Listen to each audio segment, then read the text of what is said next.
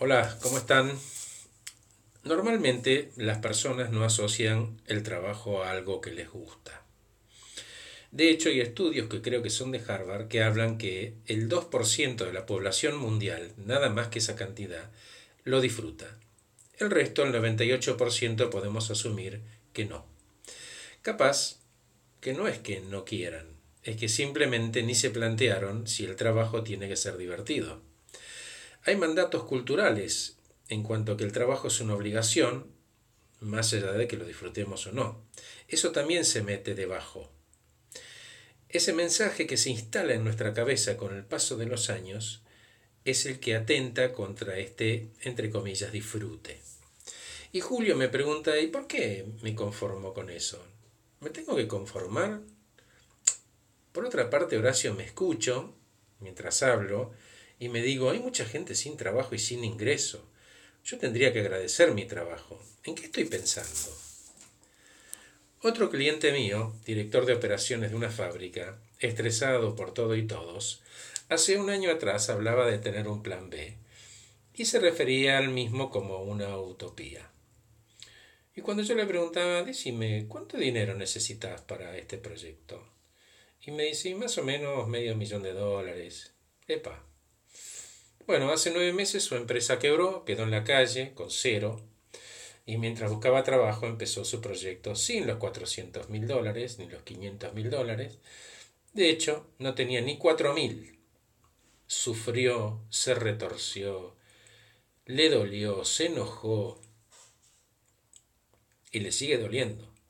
Cada vez menos, es cierto, ¿eh? pero su empresita ya factura. Despacio. Y después del enojo vino la alegría. Lo vi el miércoles y si bien está agotado física y mentalmente, está feliz, genuinamente feliz. Y Julio me dice, claro, Horacio, es un caso en miles.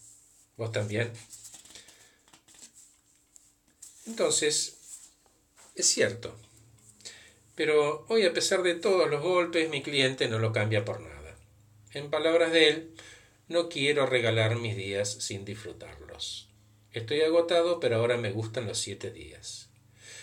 Y entonces le conté un chiste que es una ironía, pero vale la pena. Hay un nuevo pasante que llega a una compañía, pasa por la, el estacionamiento y ahí ve una Ferrari. Y hay un señor parado delante de la Ferrari.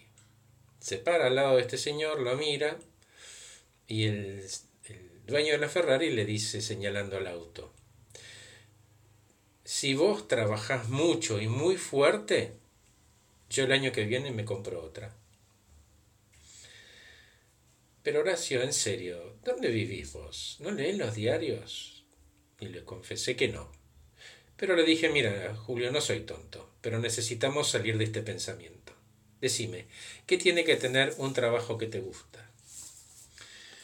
Y me dice, ¿y voy a tener que resignar cosas? Digo, ni idea. Lo que sí te puedo decir, y me consta que lo que yo creí que iba a tener que resignar, no importó. A ver, Julio, si juntas tus gustos y tus habilidades más tus talentos, mal no puedes salir. Y Julia me dice, en este momento no se me ocurre nada. Todo tiene relación con no hacer nada. Y sí, Julio, claro, puede fallar. Pero nadie dijo que esta lista la tenías que hacer en medio minuto. Empezala y dejarla en tu celular, en una nota, y anda agregando conforme vienen ideas, ¿no? Además, si fuera fácil, no existiría el 98% del que te hablé al principio. Como te decía, a mí me costó mucho conseguir una lista decente con las cosas que me gustaba hacer. Si fuera fácil, todos estaríamos trabajando de eso. Y dice Julio, cuando tenga la lista, ¿qué hago? Asocias ese placer con una capacidad algo en lo que sos experto y un talento. Y ese sería un muy buen primer paso. Pero, dice Julio, no quiero dejar mi trabajo, de eso vivo. Por supuesto, le digo, nadie dijo que lo dejes. ¿Por qué lo vas a dejar? Podés hacerlo en paralelo. Porque además, fíjate la ventaja, Julio. Si vos haces algo que te gusta, simultáneamente le vas a estar quitando a tu trabajo esa presión de que tiene que gustarte.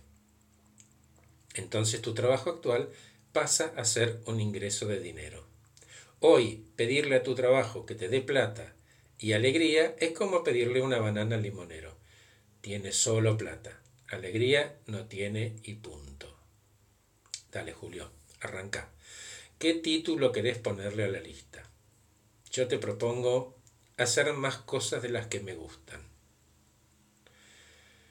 Gracias a todos por escuchar este podcast titulado Hagamos más cosas de las que nos gustan. Soy Horacio Velotti, acompaño a personas eficientes, eficaces y felices.